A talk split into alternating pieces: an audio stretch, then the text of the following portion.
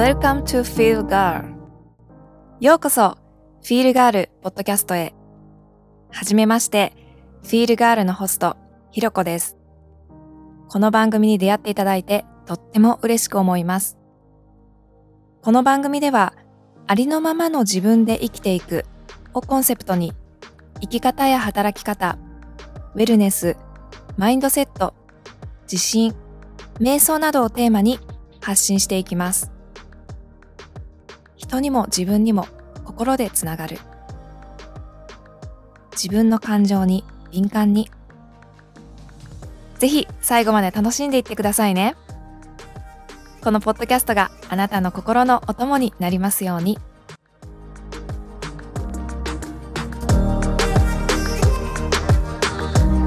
皆さんこんにちは。フィールガールのひろこです。私は25歳からの働く女性に向けてありのままの自分を認めて本当にやりたいことに挑戦し自信をつけて心の充実感のある豊かな人生を切り開くサポートをしています。今回はゲストの方をお招きするインスパイリング・ウーメンということで2人目のゲストの方をお招きしています。今日はアメリカに在住のマホさんという方で、アメリカのロサンゼルスに、住んでいらっしゃってて、今年の2020年、国際結婚をされて、えロサンゼルスに移住された方です。え今、あの、家の中でできる仕事ということで、プログラミングを勉強されていらっしゃるそうなんですけれども、シンプルジャーニーというブログをされていたりとか、あとインスタグラムもされていて、えー、まあいろいろこう、例えばアメリカに移住されたい方とか、えー、アメリカに移住したての方のサポートなどをされていらっしゃる方なんですが、まあ、今回の、えー、エピソードをですね、えー、もし、え例えば今あの聞いていただいているあなたがこれからアメリカに、え行ってみたいアメリカにいつかは住んでみたいとか、えどうやったらアメリカで、え住めるのかとか、えもしくはもうすでにアメリカに住んでいらっしゃる方で、えー、カリフォルニアに住んでいらっしゃる方、情報交換をいろいろできる方を探していらっしゃる方には、すごく役に立つ、えー、エピソードになるかなと思いますので、ぜひ最後まで聞いてみてください。それでは、えー、インスパイリングブーメンということで、えー、今日は、えー、ロサンゼルス在住の真帆さん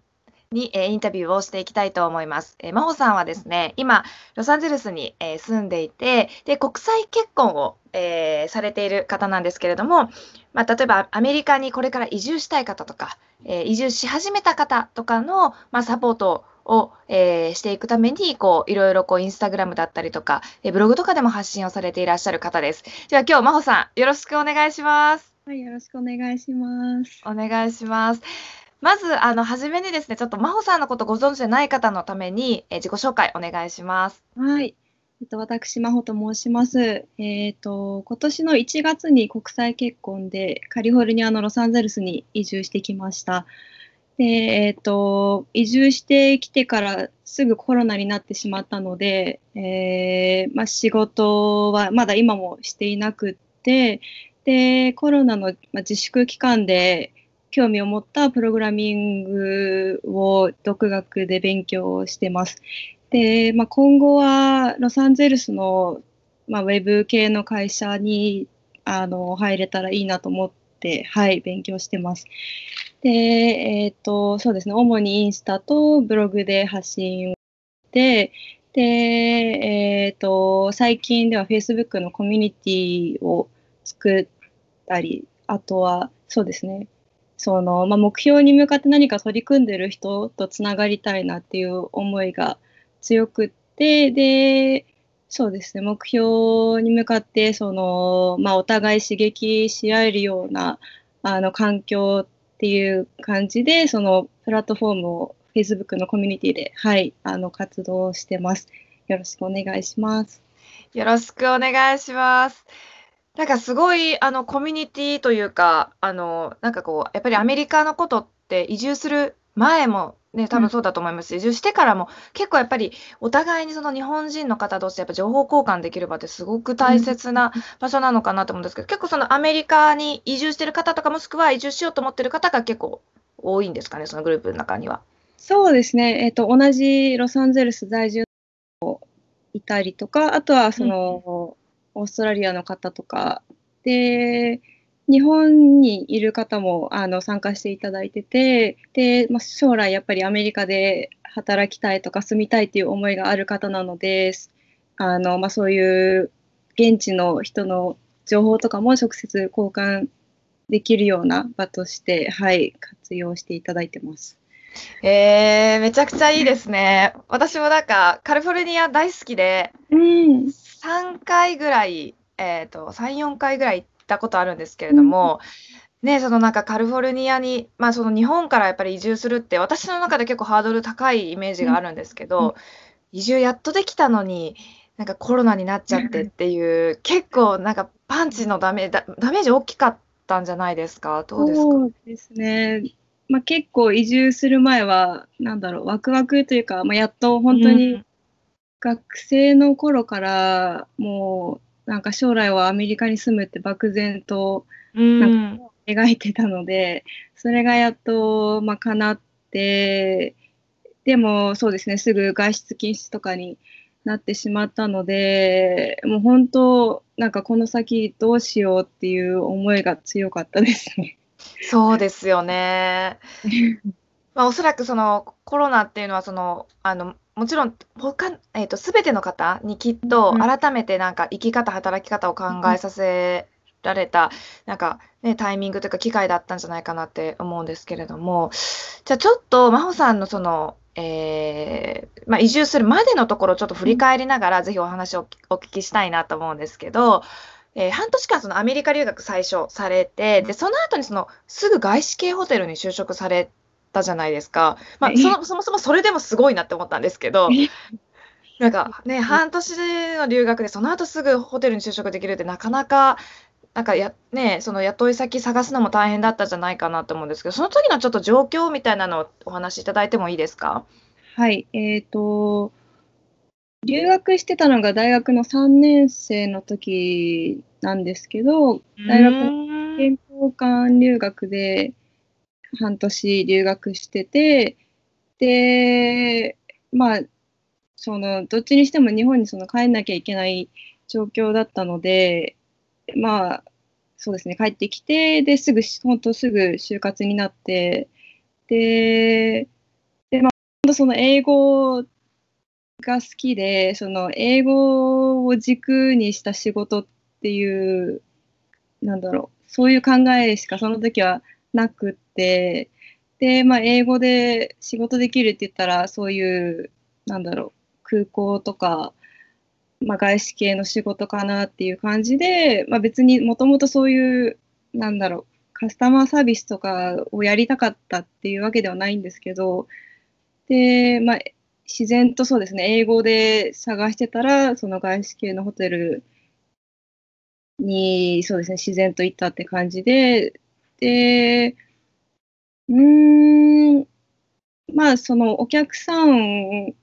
は結構7割ぐらい外国の方だったので、本当に本毎日英語を使うような状況だったんですけど、うーん、なんか、そうですね、日本にそのいることに結構もやもやしてて、うん、なんか、うん、特にこれって言ったはっきりとした理由ではないんですけど、もう日本にいる自分がなんか嫌みたいな感じで。わ、えー、かります。なんかそうですねな。なんか自分がやりたいこと全然できてないじゃんっていうふうに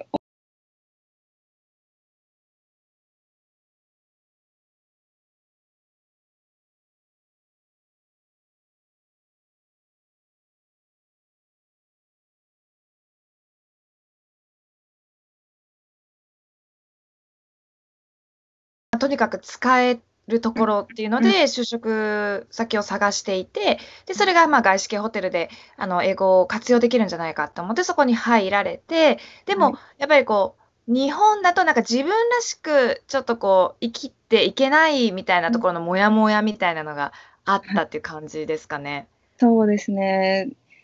なん、なんだろう。その、まあアメリカで留学した経験もあって、まあ、カリフォルニアの雰囲気ももちろんすごいこう開放的な感じで魅力的な街だしこう、なんだろうな、日本だとやっぱり周りの目とかを気にしなきゃいけなかったりとか、その、まあ、新卒で入った会社をそうそういう2年で辞めてしまうとか、なんかそういう、なんだろう、上司からも言われたりとかもしたりして、なんか、まあ、そういういろんな、こう、なんですかね、こう、みんなと合わせながらこう生きていかなきゃいけない感じとか。協調性がなんかすごく求められるみたいな。はい、そうですね。うんうんうん、で、まあ、アメリカにいる方が自分らしくいれる気がしたっていうのもありますし、なので、まあ、その本当はまあ、新卒で入った会社を辞めて、そのまあ、いざ日本に帰ってきた時に再就職できるかなっていう不安も少しはあったんですけど、でもまあ、それよりもアメリカに行きたい気持ちの方が強かったので、辞めましたね。なるほど。まあ確かに日本だとちょっとこう、周りとこううまく協調して生きていかないといけないみたいな、やっぱりちょっと文化的なところがあって、それがだもしかしたら真帆さんにとってはちょっとこう窮屈な感じだったのかなって思うんですけど、例えば、まあその、ちょっとこう日本でなんかこう生きづらさみたいなことを感じた人が感じてる人がいたとしてもなんかそれって行動に移す方って少ないと思うんですよ。なんかその海外にやっぱりちょっと出てみたいって思ってもなかなかそこを行動されない方もいる中なんかそ行動できたところってなんかあるんですかね？うん。でもともと私もその本当学生の時から留学したいとかアメリカ行きたい思いがすごい人一倍あって。たはずなのに、大学にその一歩踏み出せない時期が結構あって、で、大学生になって、やっとその周りの友達とかも留学行くような環境だったので、うん、自分も行けたっていう感じなんですけど、でも本当それまでは、その、やっぱ壁は大きかったというか、うん、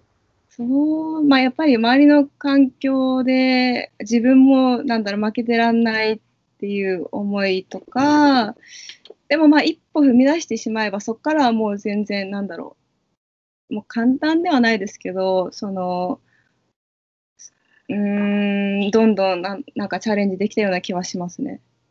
なるほど。じゃあ、その、ずっと、まあ、留学行ってみたいみたいなこ思いがふつふつとしていた時から、まあ、やっと大学生になって留学行けて、で、その経験があるから、なんか2歩目は結構軽やかに、なんか2歩目出せたみたいな感じですか？そうですね。結構気持ちは全然違ったと思います。なんか、ま、自信とかも少しはついてたと思いますし、なんか、ま、実際にアメリカに来て、ま、そういう英語とか別にこう喋れない人も実際住んでることとかも分かって、なんかこう完璧じゃなくてもいいんだなっていうのもあったので、そうですね、その後は結構、うん、なんだろう、すぐにこう決断っていうのはできたかなって感じですね。なるほど。うん、まあ、だから結構もう、まあ、完璧じゃなくても、ちょっとこう、あの、中途半端じゃないけど、あの、まあ、それぐらいでもいいやみたいな感じで思えるようになったから、結構気が楽になって、あの決断しやすかったのかもしれないってことですかね。はい。ちなみになんかその、えっ、と、例えば、まあ、日本で、えー、日本にまた戻ってきたとしても、その就職先あるかどうかわからないって迷われたっておっしゃってましたけど、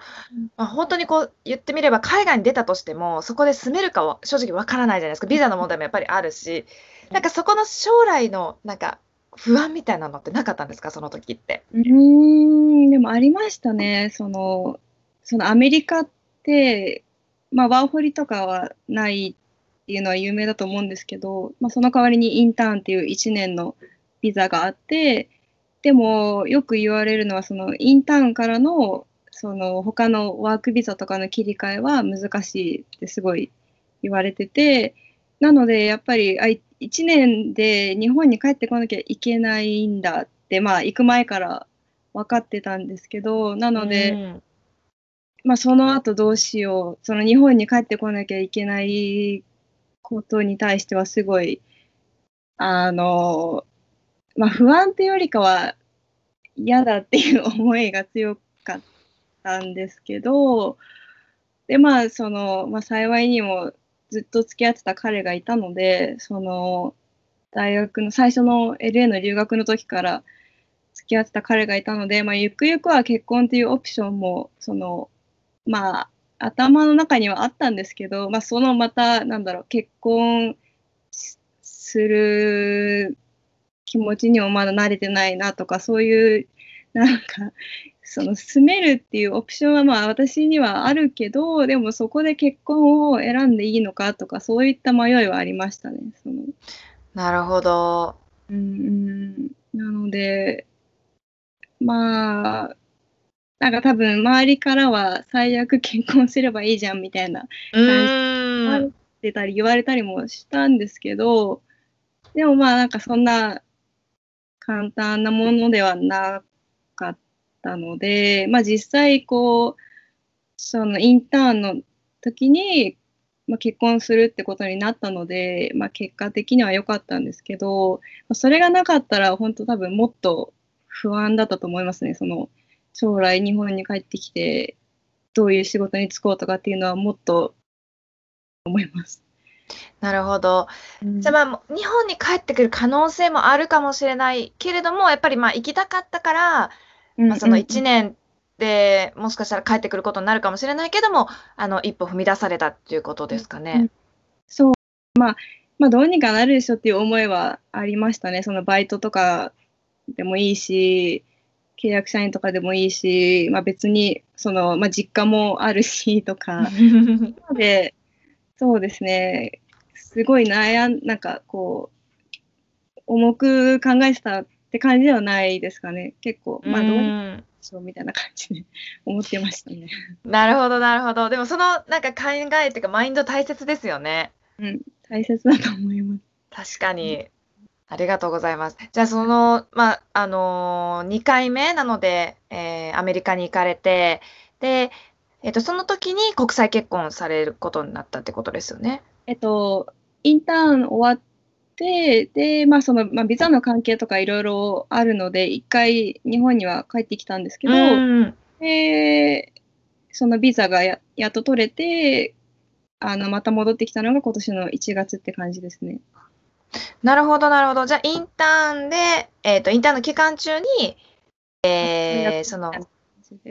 あ、フィアンセビザ取るっていうのが決まったみたいな。そうです、そうです。うんうんうん、で、やっと降りたので、えー、今年の1月に、えー、来られたってことですか、LA に。はいはい。ほうほうほう、なるほど。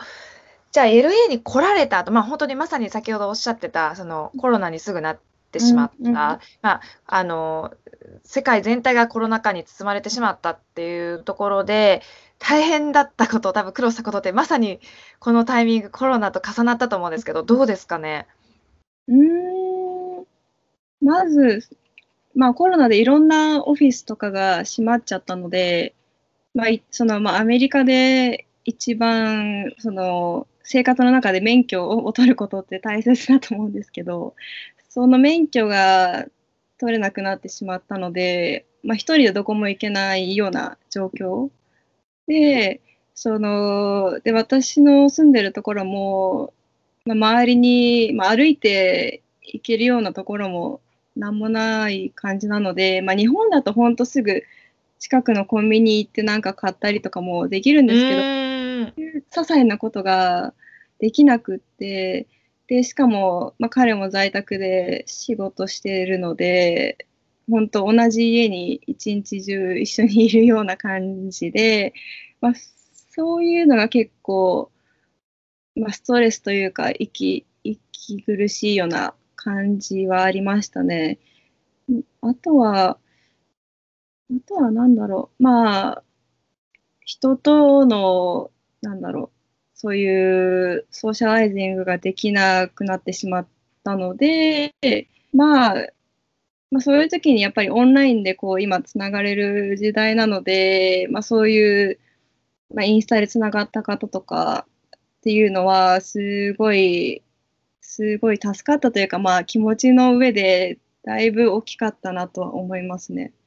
うん。ま、結構やっぱり自粛みたいなのってやっぱストレスも溜まりやすかったですし、せっかくね、あの、やっと LA で生活できるってなったのに、いきなりやっぱりそういう風になっちゃうと結構ストレスになっちゃプかなとは私もすごく思うんですけど。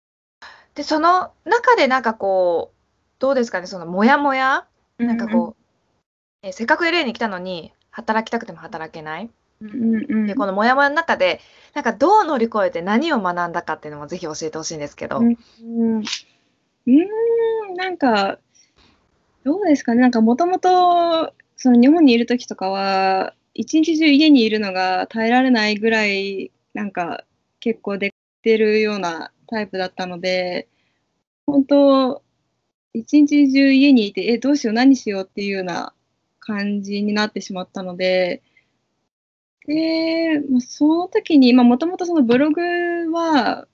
前からやっていたので、インターンで LA にいる時からブログはやってたので、ちょっとまあブログを本格的にやろうかなとか、まあ、今までちゃんと、なんだろう、や、こう、時間を作ってやってこなかったものっていうのをやってみたりだとか、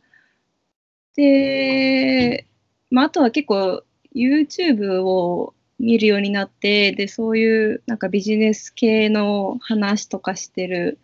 人とかのビデオを見て、なんか結構、その、まあ、自分にでもこう新しいこととか、まあ、まあビジネスとかもそうなんですけど、こう今まで自分には関係ないと思ってたこととかも、あ、結構なんか私にもできるかなみたいな考えに変わってって、で、で、その中でたまたま YouTube で見てたのが、その、まあプログラミングとブログで稼いでる人のチャンネルで、学さんですかね。まなべさん、あまなべさんを見て、本当プログラミングなんか私には無理、無理って思ってたんですけど、なんかちょっとやってみようかなみたいな感じで、そのオンラインで本当月額1000円とかの、あの、勉強できるプラットフォームがあったので、それを始めてみたら意外と面白かったので、そうですね、今でも勉強はしてるって感じなんですけど、その、だから今まで本当自分には関係ないって思ってたこととかを、こう、いざやってみて、すごいそれが楽し、楽しいことに気づいて、で、で、家にいてもそれが、なんだろう、全然、こう、充実した毎日に変わってったんですよね。なので、うーん、なんか今までは外に出て、なんか遊ぶ友達とご飯行くとかっていうことが楽しいことだと思ってたんですけど、全然別に家にいても自分のまあ行動次第とか、まあそういう考え方の変わるだけで、まあ、充実したりとか楽しいとか思えるような毎日に変わ変えることできるんだなっていうのはすごい思いましたね。なるほど。これまで結構その本当外に出るアクティブなアウトドアな感じだったけど、もうインドアにならざるを得ない状況になった時に始めてみたのが案外こう面白くて、うんうんで、その充実したなんか毎日を送られるよようになったっていうことですか、うんコロナの中でも。そうですね。うんうんうん。なるほど。じゃあ逆にこう、今、まあそのブ、プログラミングとかブログをスタートされて、なんか今後なんかこういうふうなことしていきたいとかって、この展、展望みたいなってありますか？うんそうです。なんか今までは、そのまあ英語の仕事とか、そういう頭、そういう考えしかなかったんですけど、でも、それだとやっぱり、なんかまあ、ホテルとかだと、やっぱそこで働くっていうか、その場所、場所にとらわれてしまうというか、その、まあ、会社に勤めるってそういうことかと思うんですけど、でも、なんか逆に、そうですね、プログラミングとかだったら、まあ、場所にとらわれなくても働ける仕事だと思うので、で、あとは、今まではその日本に帰ることとかっていうのも、有給の数を数えて、まあ1年で10日ぐらい帰れたらいいなぐらいしか思ってなかったんですけど、でも、そういうまあフリーランスとかそういう働き方になったら、本当、日本の家族とかにもこう、有給とか考えなくても、いつでも帰れるような状況になったら本当に幸せだなっていうのは思ってて、なので、まあそういった目標を、あの、実現するために、まあ、プログラミング、まあ、ウェブ系の仕事で、まあ、ゆくゆくはそういう自分で、まあ、フリーランスみたいな形で働けるようになりたいっていうのがうんうん、でまあそのその目標を実現するまでの過程とかをそういうインスタとかブログフェイスブックのコミュニティとかで発信していくことによってその他の何かチャレンジされてる方とかの、まあ、インスパイアになればいいかなっていうのは思ってますね。めちゃくちゃいいですね。なんか もう成功してるそのもうフリーランスとしてもなんかもう全部確立されちゃってる人のってなんか結構見るじゃないですか。うんうん、でもなんかその目標に向かって今 Now チャレンジしてますっていう過程が見れるのってあんまり私な見たことないかもって思ったのでそれってなんかすごくあのその過程どうやってそこまで行ったのかっていうのを生々しく見れるってめちゃくちゃいいですねなんか。そうですね、まあ、その分本当に成功しなきゃみたいな思いは逆にプレッシャーじゃないけどなんかあるんですけどでもまあそれも自分にとってこういい意味でなんだろういい影響っていうかもっと頑張んなきゃっていうような原動力にはなるのかなとは思ってます。うんうん、なるほど。すごいなんか、あの、多分すごくたくさんの方のインスパイアになるんじゃないかなって すごく思いました。はい。じゃあなんか逆に例えば、真帆さんのように、うん、アメリカ、海外出てみたいっていう、そういった方に何かアドバイスあれば、ぜひ、あの、教えてほしいんですけれども、いかがですか？うん、そうですね。なんか一番、まあ、移住してとか留学して感じることっていうのは、その、まあ、さっきも言ったように、多分多くの方が英語を私できないから、なんか、いやまだなんか海外行く準備できてないとか思ってる方とかもいると思うんですけど、いや本当になんか英語とかってその場で使わないと伸びないというかなんだろうな、まあ、別に英語ができないことを理由にその留学とか諦めたりとか先延ばしにするっていうのは本当にもったいないなっていうのは思ってますね。なので、うーん、なんか本当に、まあ、時間は取り戻せないものなので、本当思ったらすぐチャレンジというか、まあ、何か行動する、まあ、ちっちゃなことでも本当になんか毎日の小さな行動が大きななんか変化というかなると思うのでコツコツなんそうですね行動することが大切かなと思いますね。めちゃくちゃ素敵ななんかアドバイスありがとうございます。本当そうですよね。なんかちょっとちっちゃなことをなんかこうやってみて達成できれば次のことがなんかちょっとまた見えてきてみたいな本当、うん、小さな小さな一歩ずつですよね本当に。本当にそうですね。ありがとうございます。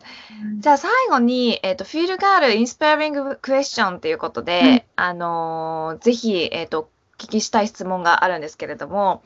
まずあなたにとって、真帆さんにとって自分らしく生きてるってどんな状態でしょうか？うんと、そうですね。まあ、多分毎日皆さん、その気持ちのアップダウンっていうのは絶対あると思うんですよね。私も本当、そういう時があって、まあ、家にいて、こうなんか作業っていうか取り組んでる時って、なおさらそういう気持ちのアップダウンとかってあると思うんですけど、でもまあそういうことも含めて、なんか自分がやってることが楽しいと思える、その感情っていうのが大切だなって思ってて、で、まあそういう環境を自分で作ることもそうだし、まあ、いかに、まあ、自分自分がどうやったらそういうなんだろう充実した毎日送れるのかっていうのも自分を知ることもそうだしなので、まあ、私にとってそうですね、まあ、いろんな気持ちのアップダウンもありながらも、まあ、楽しいと思えることをやって充実してるって思えるような状態ですかね。なるほどなるほど。うんなんか結構あの案外なんか頭でなんかどうって考えるよりも割とこう楽しいかどうかみたいなところの気持ちでなんかき考えた方がうまくいくことも結構ありますよね。うんうん、ありますね。それがなんか楽しくないとかいうのだったら絶対ななんだろう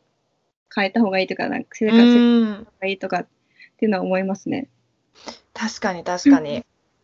ありがとうございます。じゃあ2つ目の質問なんですけども、はい。えー真帆さんにとってその自分らしさっていうのは何か、真帆さんの自分らしさ？で、今、まあ、そのプログラミングだったりとか、今の活動の中でどのように使ってらっしゃるか教教えてください。うーん。なんか今までその日本にいた時とかっていうのは自分らしさとかっていうのを考えることがあんまなかったんですけど、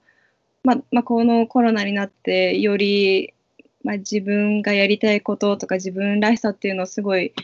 考えるようになって気づいたことっていうのはなんか、んまあ、それこそ自分がまあ、同じような答えになってしまうんですけど自分が楽しいって思えることをやってるとかなんかなんだろうなそのこう働くっていうのでもいろいろあると思うんですけどその、まあ、働くイコール、まあ、お金を稼ぐっていうふうに、まあ、考えうんだとは思うんですけどなんかその、まあ、英語でもワークそのなんだろうワークオンサムティンとか言っても、なまあ、何かに取り組んでるっていう意味で、そのまあ、ワーク、まあ、しワークイコールお金ではないかなっていうのは思っててうんその、まあ、別に、まあ、私みたいに、まあ、Facebook のコミュニティ運営とかって別にそのお金をプロデュースしてるわけではないですけど、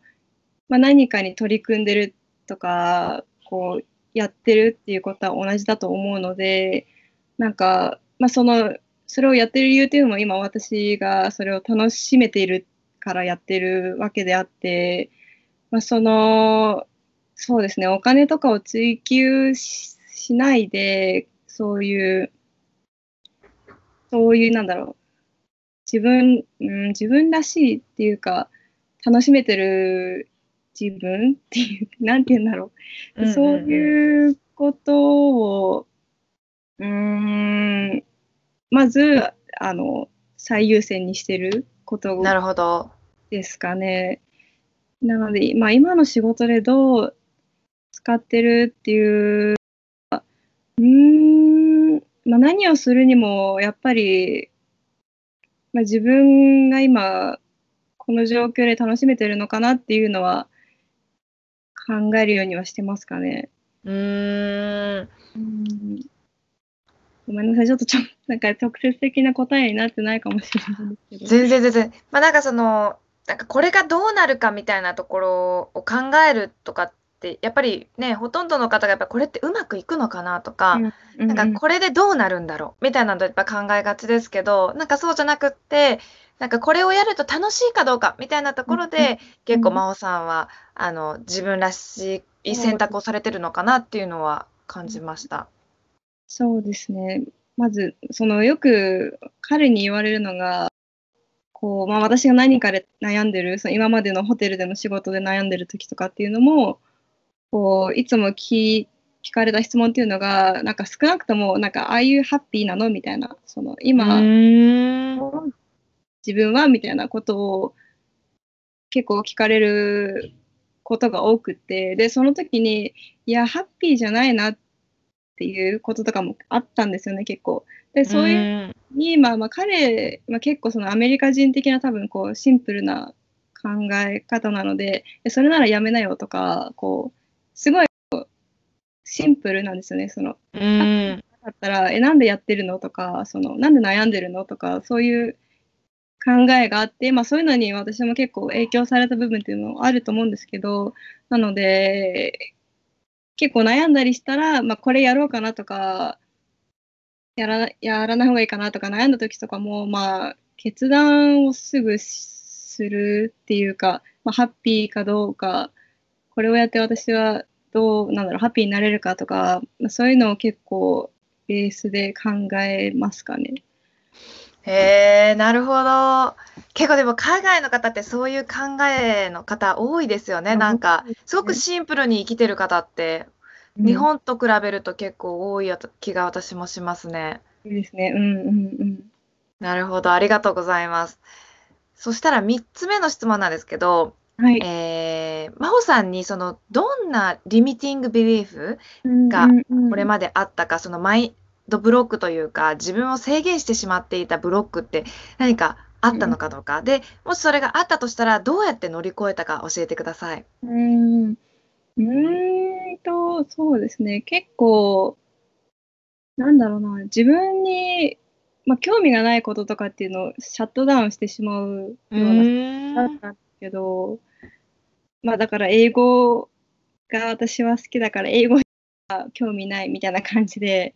こう何でもチャレンジするような感じでは全然なかったんですよね。で、まあそれこそもちろんそのフリーランスとか企業とか、まあ、ビジネスに関しても、いや私には関係ないじゃないけど、いや私にはできないみたいな感じで、思ってたんですよね。なのでまあ自分でこう何かを始めたいとかっていうのも考えもしなかったたんですけどまあこの、まあ、コロナで必然的に本当時間ができてこうなんだろうな何かを、まあ、何かをするような時間ができたことによってまあ結構その考えとかも変わってきましたし、その関わる人とかもやっぱり変わってきたので、それが結構大きいですかね。その、それこそその恵美子さんのグループの方とかっていうのって、まあ、やっぱり何か発信活動されてたりとか、こう、自分でビジネスしたいっていう方が多いので、なので、まあ、それで結構、なんだろう、仲間がいることとかっていうのが勇気づけられたりしたので、うーん、まあ、それがあったから、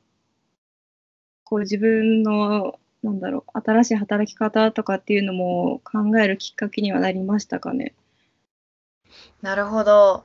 そうちょっと、あの補足するとそあの恵美子さんっていうのがその私が私のまあコーチであるんですけど、ビジネスコーチなんですけど、まあ、その恵美子さんつながりでこうやって真帆さんともつながれたんですけれども、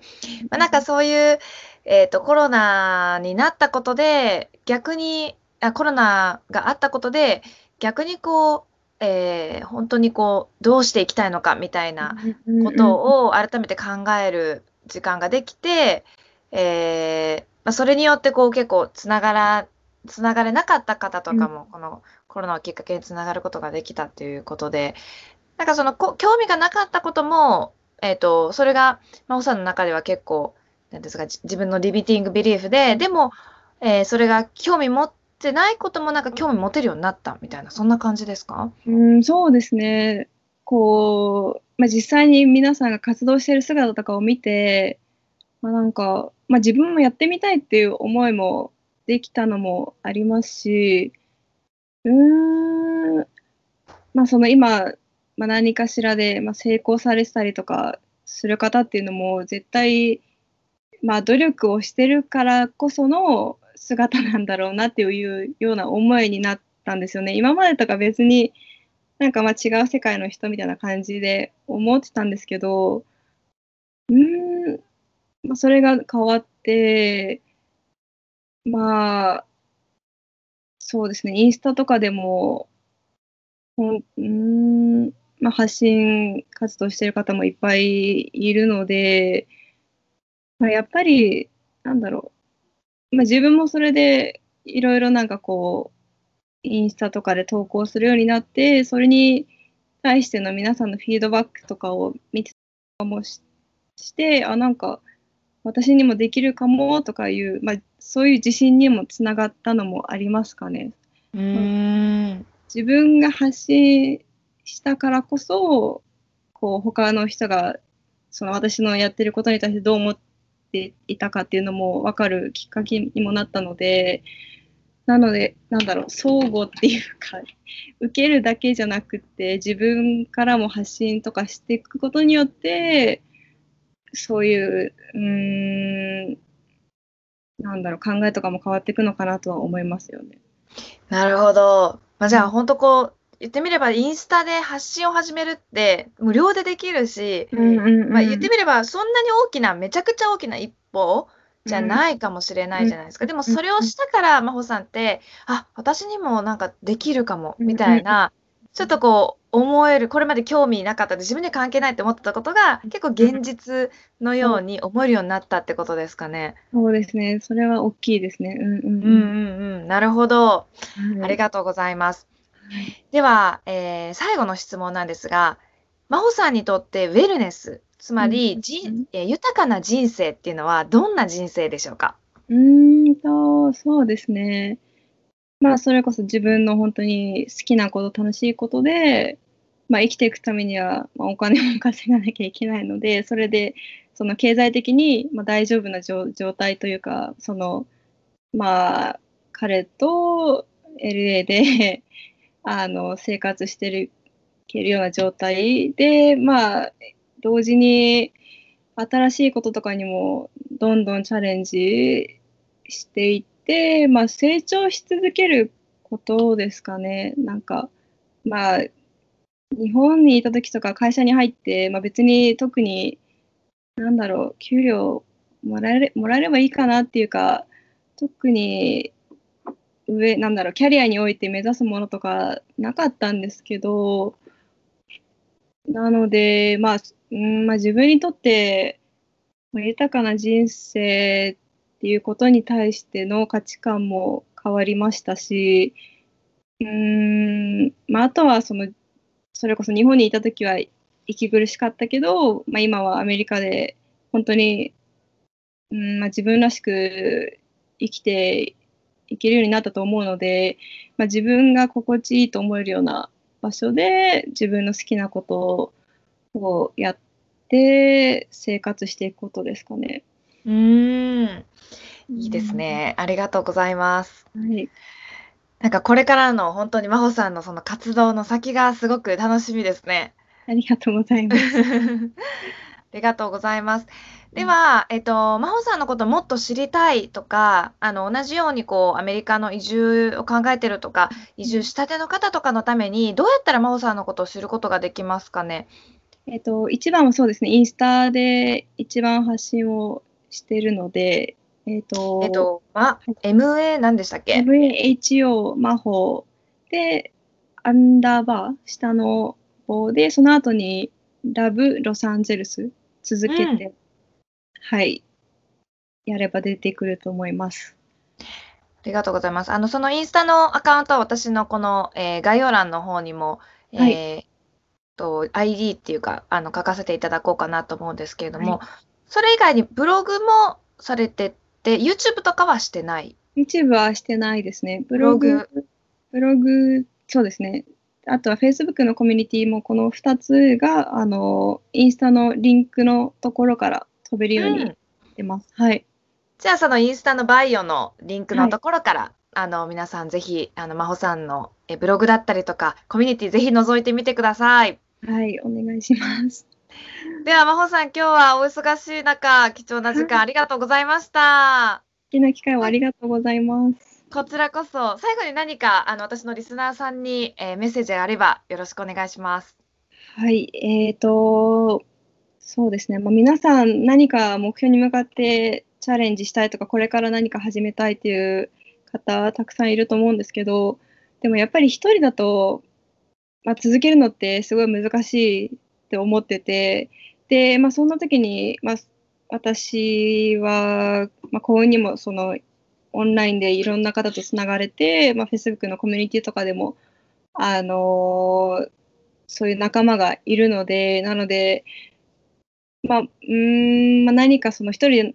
一人でこう活動してて、まあ、継続するのが難しいなとか思ったら、ぜひその、なんだろう、まあ、仲間と一緒に頑張るっていうだけで気持ちのモチベーションとかも全然違うので、